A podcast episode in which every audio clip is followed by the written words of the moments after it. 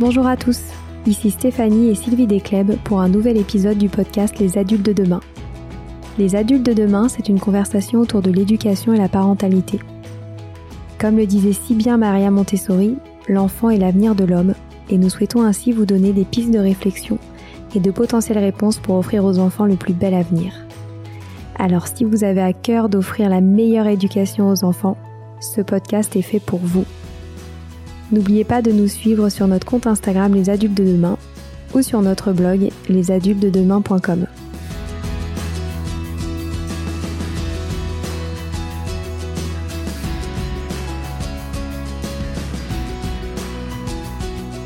Bienvenue sur les pauses éducatives de Sylvie, un nouveau format de podcast en plus de nos discussions quotidiennes. Dans cette nouvelle série de podcasts courts, Sylvie nous décrit des exercices, des activités ou des applications concrètes à mettre en place avec ses enfants, à la maison ou en classe, en lien avec l'éducation et la parentalité. L'idée est que vous repartiez avec encore plus d'idées à mettre en place dans votre quotidien pour égayer votre vie et celle des enfants. Alors bonne écoute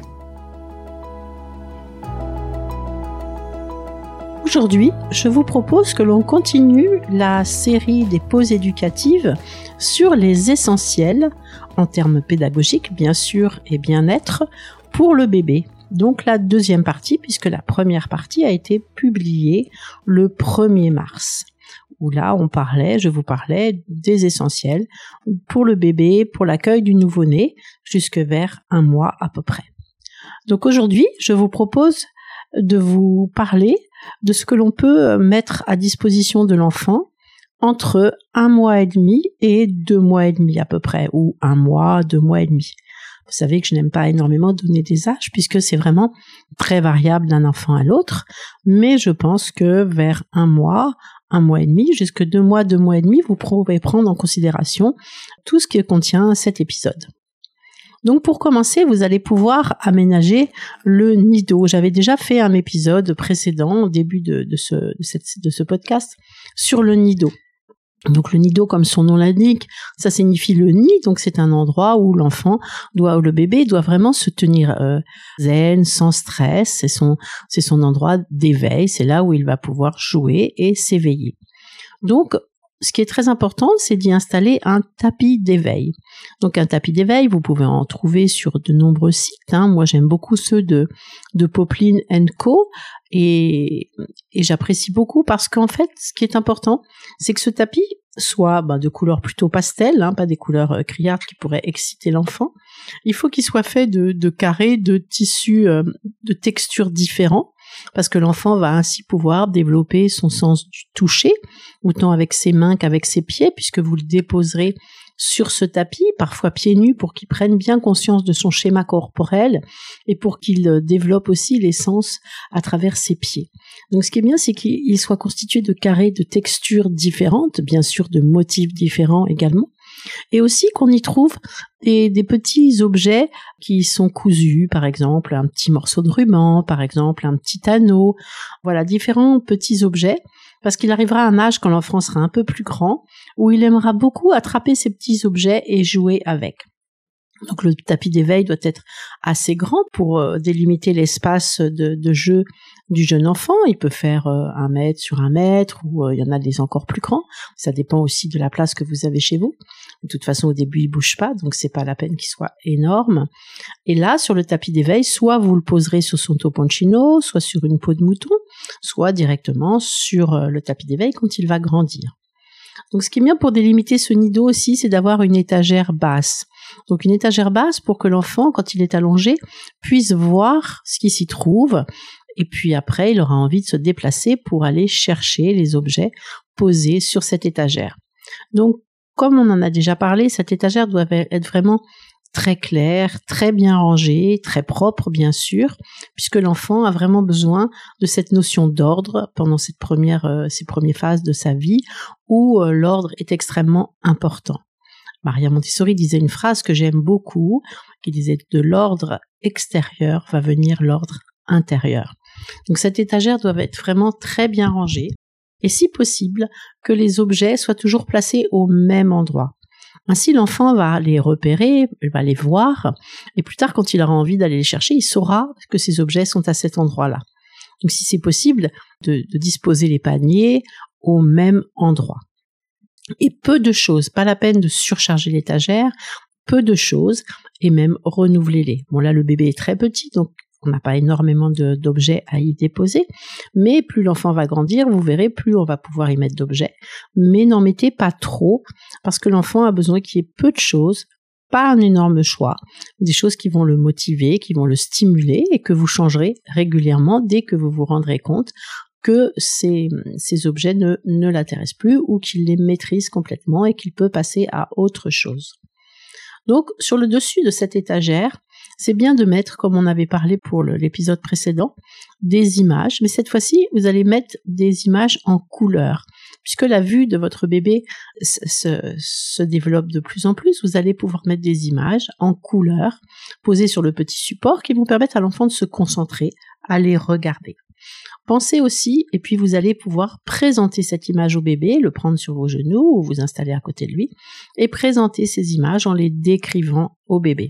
Très important de toujours parler hein, avec un joli vocabulaire en regardant l'enfant, mais de parler à votre bébé.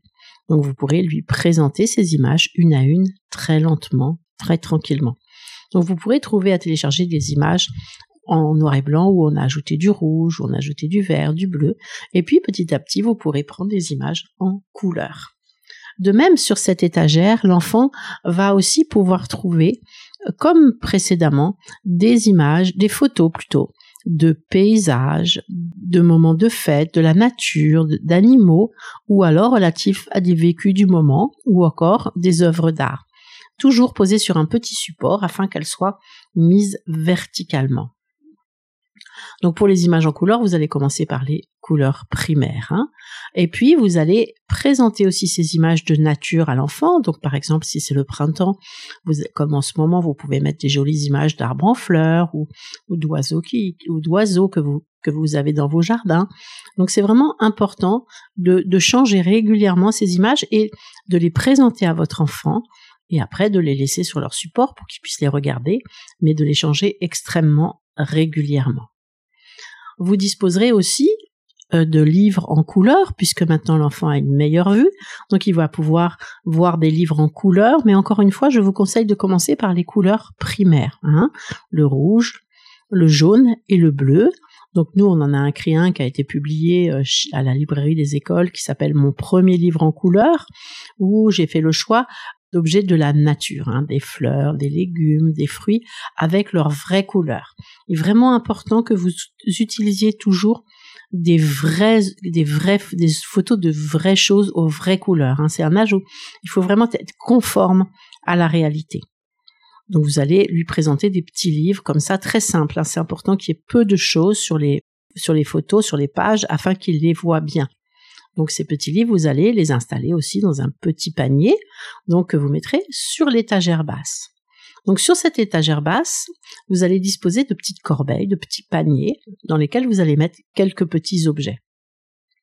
Donc par exemple, dans un petit panier, vous allez pouvoir disposer les premiers hochets. Donc en principe, le premier hochet que l'on présente au bébé, c'est un petit hochet en noir et blanc, en crochet, en coton bio, qui a un petit grelot à l'intérieur. Il est extrêmement léger, il est en tissu, et l'enfant peut, le tenir très très bien et peut par hasard le secouer et cela va émettre un bruit. Donc ce petit hochet, vous le trouvez ainsi que les autres sur la boutique de Joël Philippin, donc mon compagnon qui a créé sa boutique Art Montessori, qui est meilleur ouvrier de France, donc qui, crée euh, du matériel et du mobilier Montessori de très grande qualité et très sécurisé. Donc vous pourrez commander ce premier hochet en noir et blanc en coton bio. Donc c'est vraiment le premier hochet, c'est le plus léger, le plus facile à tenir. Donc au début, vous placerez le hochet dans la main du bébé qui va la, qui va agripper hein, par réflexe et puis, mais quand même, il va développer ainsi sa motricité fine et peu à peu arriver à attraper et à saisir les choses. Donc ensuite, après ce hochet, vous avez ce qu'on appelle le hochet tige à double grelot. Donc là, c'est une petite tige en bois avec un grelot à chaque extrémité. Faites très attention à l'endroit où vous achetez ce hochet. Moi, j'en ai commandé plusieurs où les grelots se, se décrochaient. Et là, c'est très dangereux. Donc là, je vous recommande vraiment la boutique Art Montessori, parce qu'il a fait plusieurs expériences pour trouver la bonne solution pour que ces hochets soient très sécurisés, parce qu'il existe aussi des grelots où il y a des petits côtés coupants, donc faites vraiment très attention. Mais ça, c'est un hochet vraiment très bien pour le début, parce que également, il est très léger. La petite tige de bois est très fine, donc elle peut très bien tenir dans la main du bébé, et quand par hasard il le secoue, il entend ce bruit de grelot qui va lui faire prendre conscience peu à peu de la relation de cause à effet. C'est-à-dire qu'il secoue son bras et ça fait un petit, un léger bruit. Ça, c'est très important pour le développement de l'intelligence. Voilà, deux petits hochets dans un petit panier, c'est suffisant et vous les proposez à l'enfant de temps en temps. Ensuite, dans un autre panier, vous pourrez mettre d'autres petits hochets. Vous avez un petit hochet qui s'appelle des disques sur tige. Ça, c'est une tige très très très fine avec des petits disques dessus. Et celui-là, il est très agréable aussi parce que quand le bébé le secoue, les petits disques se frottent l'un contre l'autre et ça émet aussi un petit bruit. Et il y a un autre hochet qui est très bien aussi, qui est très léger, qui s'appelle le hochet clochette et qui qui est très facile à tenir pour le bébé et qui émet le petit son de la clochette quand il agite son bras. Donc très important de choisir surtout des hochets en matière naturelle, donc en bois, en tissu, à texture différente. Hein. donc les, grelots en, métal, c'est très bien parce que l'enfant qui va porter petit à petit à sa bouche et qui va toucher va pouvoir développer son sens du toucher par le toucher de textures différentes, comme avec le tapis d'éveil tout à l'heure. Donc des petits hochets que vous lui présenterez, que vous lui montrerez très doucement en lui expliquant ce que c'est, que vous mettrez dans sa main, puis peu à peu, il va réussir à, saisir et puis un jour à attraper. Dans une autre petite corbeille, vous pouvez disposer les petits livres en couleur. Donc vous prenez des livres qui soient pas trop grands et, que l'enfant peut, voir, que vous, que vous lui montrez. C'est bien qu'ils soient aussi dans une petite corbeille sur cette étagère. Donc prenez vraiment bien le temps, un temps aussi pour lui présenter les livres, pour vous mettre ensemble et euh, lui présenter les images, lui expliquer ce qu'il y a dessus. Et euh, ce sera vraiment un moment qui, euh, sur le temps, va être très important aussi pour vous. Donc là, vous pouvez aussi changer le mobile. On avait d'abord parlé d'un premier mobile, le mobile de Munari. Là, vous allez pouvoir lui mettre au-dessus de son thorax le mobile des octaèdres. Donc c'est un mobile également créé par Maria Montessori qui euh, dispose de trois octaèdres aux couleurs primaires, bleu, rouge et jaune, et vous le mettez un à la portée de la main du bébé, il va bouger doucement avec le vent, et puis il va vraiment attirer l'œil du bébé grâce à ses couleurs primaires, et donc il va pouvoir développer sa concentration, et puis par son geste involontaire, comprendre encore une fois la relation de cause à effet, comprendre qu'il peut faire bouger tout seul son mobile. Donc surtout pas de mobile avec des mécanismes qui font de la musique et qui tournent tout seuls, car vous privez vraiment l'enfant du succès, euh, du succès qu'il peut avoir par lui-même. Après ce mobile, vous l'avez, vous allez pouvoir d'ici après deux ou trois semaines le changer par le mobile qu'on appelle le mobile de Gobi vers deux mois et demi. C'est un mobile qui est constitué de quatre sphères en laine dans la même couleur, mais dans un dégradé de couleur. Donc là, évidemment, il faut attendre que la vue du bébé soit encore développée, puisque il y a du plus foncé au plus pâle, et euh, elles sont dans, un ordre aussi dégradé. Et c'est pareil, ça développe énormément la concentration du bébé, sa vue et euh, son autonomie quand il va essayer de les faire bouger. Vous pourrez aussi commencer à introduire le portique, un portique, hein, vous savez, un portique avec des accessoires.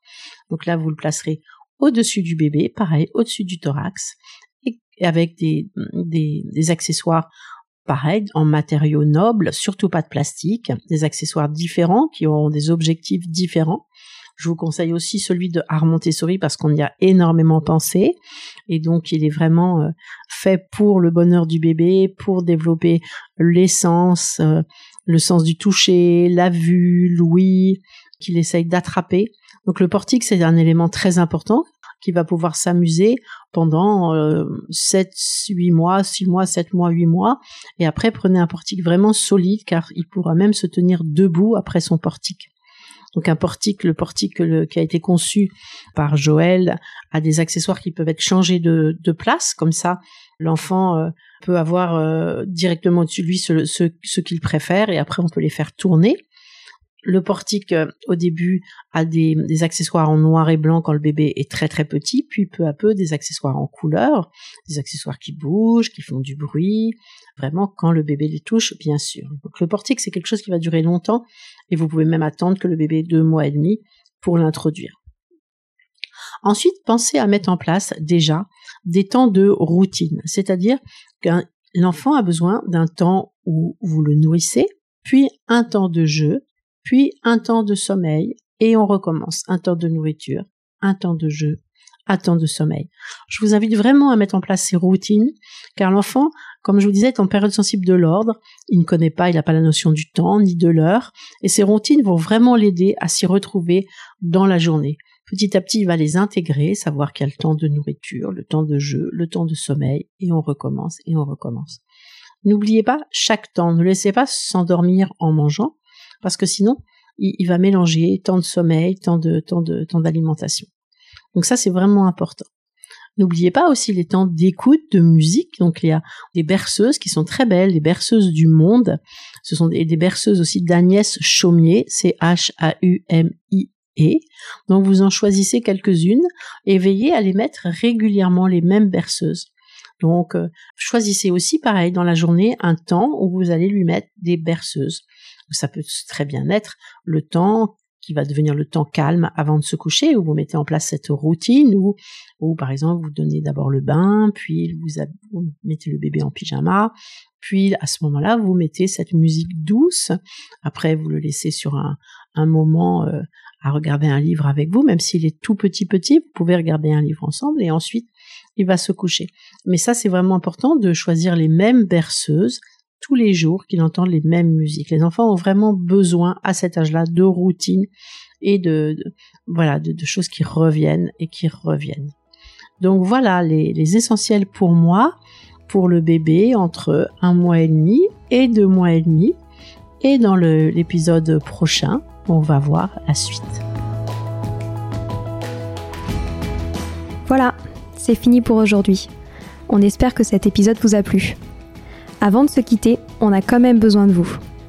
Si après avoir écouté cet exposé, vous ressortez avec plein d'idées pour apporter le meilleur aux enfants, n'oubliez pas de nous laisser 5 étoiles et un petit commentaire sur Apple Podcast, sur iTunes ou toute autre plateforme d'écoute de podcast. Cela nous aidera à mieux ressortir et surtout à nous motiver pour continuer cette aventure ensemble. Si vous avez des suggestions, des idées de thèmes, des questions à poser, n'hésitez pas à nous contacter sur les réseaux sociaux, Instagram ou LinkedIn, en tapant les adultes de demain. Nous serions ravis d'échanger avec vous. Si vous souhaitez en savoir davantage sur Sylvie, je vous invite vraiment à aller voir son blog sylvidescleb.com ou à la suivre sur Instagram en allant sur son profil Sylvie Desk, D-E-S-C, du bas Montessori. Enfin, si vous souhaitez en savoir plus sur le calendrier des prochaines formations Montessori, rendez-vous sur www.apprendre-montessori.fr. On a hâte de vous retrouver vite et à très bientôt sur les adultes de demain.